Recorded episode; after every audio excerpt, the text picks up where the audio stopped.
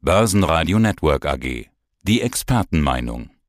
Der Eurofinance Weekly Podcast. Alles Wichtige um geldpolitische Themen, Banken und Personen. Grüß Gott aus Frankfurt am Main. Mein Name ist Andreas Scholz. Ich freue mich auf unsere kleine geldpolitische Weltreise hier am Freitag. Ja, Andreas, eine ereignisreiche Woche liegt hinter uns und aufregende Tage liegen vor uns.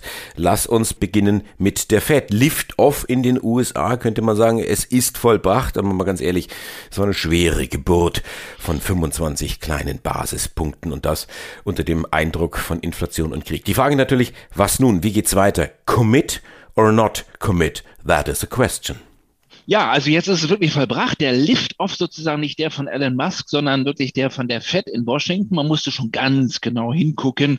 Also das ist ein ganz leichtes Ansteigen gewesen, aber immerhin, es bewegt sich was. Man könnte sagen, und sie bewegt sich doch, die Fed. Also, wir sind jetzt, um das mal formal juristisch festzuhalten, auf einem Leitzinsniveau zwischen 0,25 und 0,5 Prozent.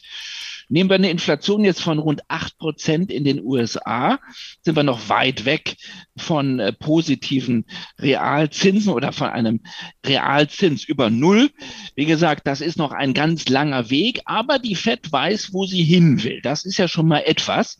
Und das Interessante an der FED ist, dort wird jedes Mitglied gefragt nach eigenen Prognose. Das macht die EZB nicht.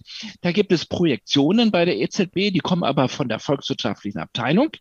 Bei der FED ist es so, dass jedes Mitglied im Offenmarktausschuss selber so ein paar Kreuzchen machen kann und sagen kann, ich erwarte so und so viel Zinsschritte. Es ist ja immer eine Mischung aus Erwartung und das, was man auch will was man vorhat. James Bullard beispielsweise wollte sogar 50 Basispunkte. Also er wollte einen großen Lift-Off haben. Die anderen waren mit dem Kleinen zufrieden. Und dann ist es interessant, wo die FED-Mitglieder in ihren Umfragen dann im Durchschnitt landen. Man kann alle Umfragen zusammenrechnen und dann macht man so einen Durchschnitt. Also im Durchschnitt rechnet die FED noch mit sechs weiteren Zinsanhebungen, sechs weiteren in diesem Jahr um jeweils 0,25. Das sind diese typischen Trippelschritte, die kennen wir auch aus der Vergangenheit. Und dann würde man, wenn man das so weiter rechnet, immerhin bei 1,9 Prozent Ende des Jahres landen im Schnitt. Also es gibt immer nur 25 oder 50er Schritte. Also man kann davon ausgehen, dass wir Ende des Jahres ja uns Richtung zwei Prozent heranroppen, 1,75 Prozent. Und im nächsten Jahr mindestens nochmal vier weitere Schritte. Und dann könnte man bis Ende 2023 bis ja Richtung 2,75 Prozent kommen. Das ist zumindest mal eine Marschrichtung. Und das ist etwas, wo der Markt sagt, da könnten wir wirklich im kommenden Jahr sogar wieder einen positiven Realzins sehen. Weil die FED rechnet damit, dass die Inflation im nächsten Jahr wieder unter drei Prozent fällt, Richtung 2,25 Prozent. Ja, und bei einem Zinssatz von 2,75 Prozent werden wir dann mit 0,5 Prozent im positiven Bereich beim sogenannten Realzins.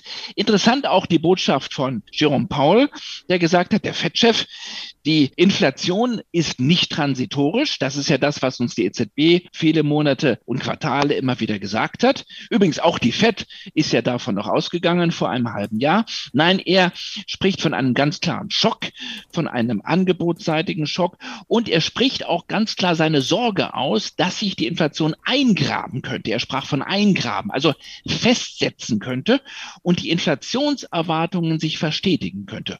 Und deswegen relativ klare Kante von der FED, auch wenn es homöopathisch erstmal losgeht mit 0,25 Prozent. In Frankfurt, da gab es gestern ebenfalls eine Konferenz über Geldpolitik. EZB-Präsidentin Lagarde hat auch gesprochen. Was hat sie denn gesagt? Beziehungsweise, ja, wie hat sie es formuliert? Hast du da neue Erkenntnisse herausgezogen? Ja, man tastet sich so ein bisschen heran. Man darf ja nicht zugeben, dass man jetzt hier falsch lag. Ne? Die letzten äh, Monate, ja Jahre kann man sagen, das Thema transitorisch hat sich jetzt auch erledigt. Also dieses Narrativ hat die EZB jetzt auch in die Schublade getan. Die EZB setzt sich gedanklich mehr und mehr damit auseinander, dass sich die Inflation doch länger halten könnte als bislang gedacht. Ja, jetzt ist das Kriegsszenario da. Wir haben das Thema Energiepreise, wir haben das Thema Nahrungsmittelpreise. Und das wird länger bleiben, als sich das natürlich auch die EZB vorgestellt hat. Das ist klar. Mit dem Krieg konnte keiner rechnen, aber er kam jetzt zur Unzeit für die EZB. So, was war das Wording von Lagarde? Also sie spricht davon, ja, sie sagt, dass es, dass es unwahrscheinlich sei. Dass es unwahrscheinlich sei, dass wir zu einer Inflationsdynamik zurückkehren, wie wir sie vor der Pandemie lange Zeit hatten. Äh, da hatte man ja Sorge vor einer Deflation. Also da werden wir nicht mehr zurückkommen. Das würde ich mal sagen, ist keine kühne Prognose von der Frau Präsidentin. Also ähm, man könnte es umdrehen. Es ist wahrscheinlich, dass wir eine neue Inflationsdynamik sehen. Zum ersten Mal eine Dynamik und dass die Inflation eben länger bleibt. Und sie sieht auch ein Risiko, sogar jetzt die EZB, von sogenannten Zweitrundeneffekten. Lagarde sagte, wir haben einen sehr, sehr robusten Arbeitsmarkt. Der ist sehr, sehr solide. In den Vereinigten Staaten ist er sogar sehr robust, sehr stark. Und auch in der Eurozone haben wir eigentlich keine hohe Arbeitslosigkeit. Und wir haben lange keine Tarifanpassungen gesehen. Und das ist die Sorge der Notenbanker, dass jetzt natürlich auch sich die Gewerkschaften zurückmelden und sagen, wir wollen auch ein bisschen was vom Kuchen haben und wir wollen jetzt höhere Löhne. Und dann haben wir das, was die Notenbanker gar nicht wollen, eine sogenannte Lohnpreisspirale. Und jetzt mache ich es dann ganz kurz. Sie hat ein weiteres Thema angesprochen, das Thema Deglobalisierung. Das ist sehr, sehr interessant. Auch im Zuge des Krieges wird das ein größeres Thema sein. Wir sehen jetzt Lockdowns in China wieder. Wir sehen, dass die Lieferketten, die globalen, nicht funktionieren. Die haben auch schon nach der Pandemie und während der Pandemie nicht funktioniert. Jetzt kommt der Krieg dazu. Und was ist, wenn man zurückgeht und sagt, wir deglobalisieren uns und in den Lieferketten gehen wir eher zurück auf lokale Lieferanten? Das könnte ein weiterer Preistreiber sein, so die Präsidentin der EZB und die Inflation zusätzlich anheizen. Ja, macht die EZB was? Im Moment noch nicht, da sind wir noch weit weg vom Lift-Off. Wir sind jetzt am Beginn eines vorsichtigen Tapering-Prozesses. Etwas stärkeres Tapering wurde jetzt gestartet als zuvor erwartet und angekündigt, aber ein Lift-Off steht noch lange nicht an, frühestens im Frühherbst. Dann schauen wir weiter. Wir hatten ja eingangs gesagt, wir machen eine kleine Weltreise. Die Bank of England hat die Zinsen derweil weiter erhöht und trotzdem hat der Markt dann irgendwo mit mehr gerechnet. Ist das ein geordnetes Verfahren oder doch eher wirr und irre wie die Frisur von Boris Johnson? Ja, also deutlich geordneter als Downing Street, das ist richtig, ein schöner Vergleich. Also die Bank of England, da ist man noch solide und seriös unterwegs und geht in Trippelschritten weiter. Nur nicht so viel, aber immerhin, wir haben jetzt in dieser Woche am Donnerstag den dritten Zinsschritt erlebt seit Dezember, nochmal 0,25 Prozent. Das heißt, dort, da liegen sozusagen die Briten jetzt vorne, die liegen auch höher als in den Vereinigten Staaten, einen Leitzins von immerhin 0,25 7,5 Prozent. Aber am Markt hatte man sogar mit mehr gerechnet. Es gab die Erwartung, dass die Bank of England vielleicht sogar 50 Basispunkte raufpacken würde. Dann wäre man bei einem Prozent. Deswegen hat das Pfund relativ stark reagiert und zwar negativ. Also man hat geliefert, aber nicht ganz so viel wie von einigen am Markt erwartet. Äh, Problem, man hat dann doch nicht die 50 gemacht, weil man eben nicht weiß, wie die negativen Wachstumseffekte sind, ob sich die Briten vielleicht doch stärker, äh, was den Konsum anbelangt, anbelangt, zurückhalten. Das könnte die Inflation wieder etwas drücken mittelfristig. Also kurzum, man sieht Inflationsrisiken, sieht aber auch Wachstumsrisiken und deswegen dieser Kompromiss mit 25 Basispunkten. Aber immerhin, es geht weiter nach oben.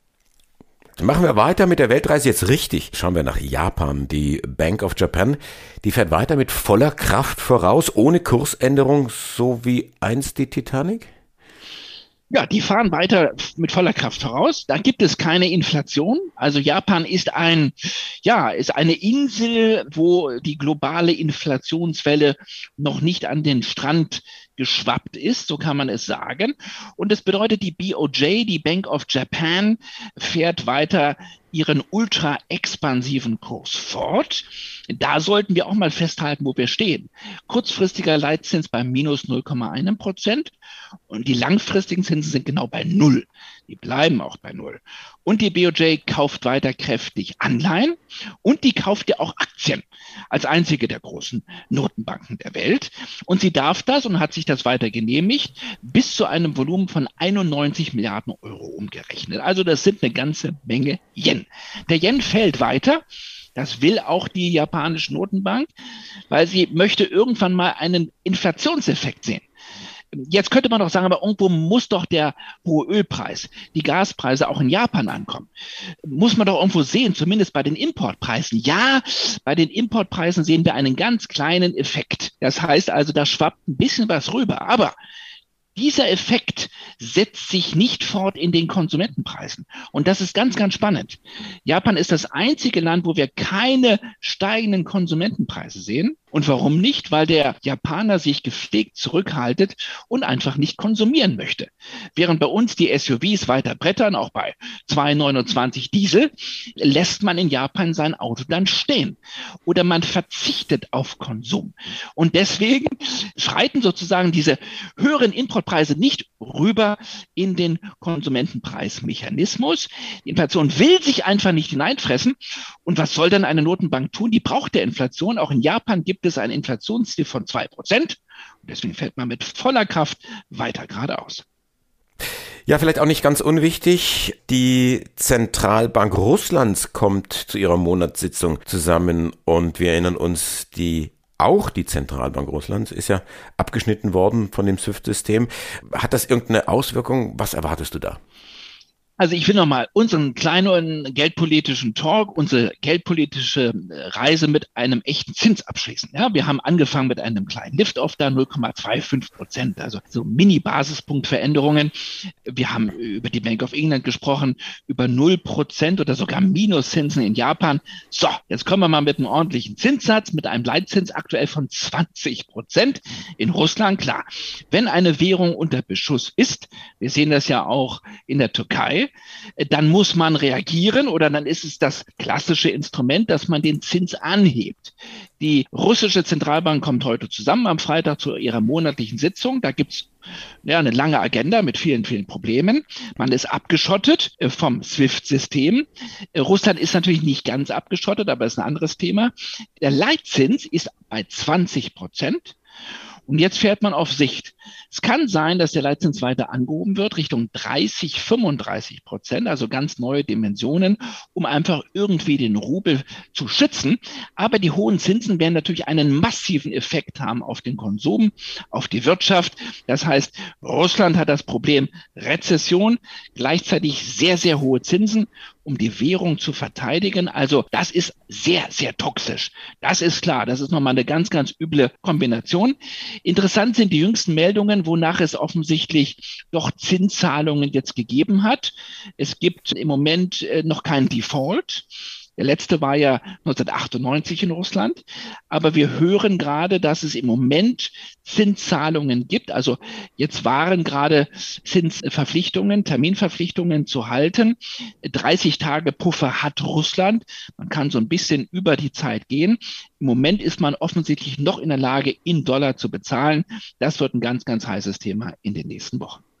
Und wir werden uns darüber und über alle weiteren Themen unterhalten. Wieder in einer Woche am kommenden Freitag. Dankeschön nach Frankfurt an den Finanzplatz. Dankeschön an Andreas Schulz. Grüße aus Frankfurt. Tschüss. Das war der Eurofinance Weekly Podcast. Börsenradio Network AG.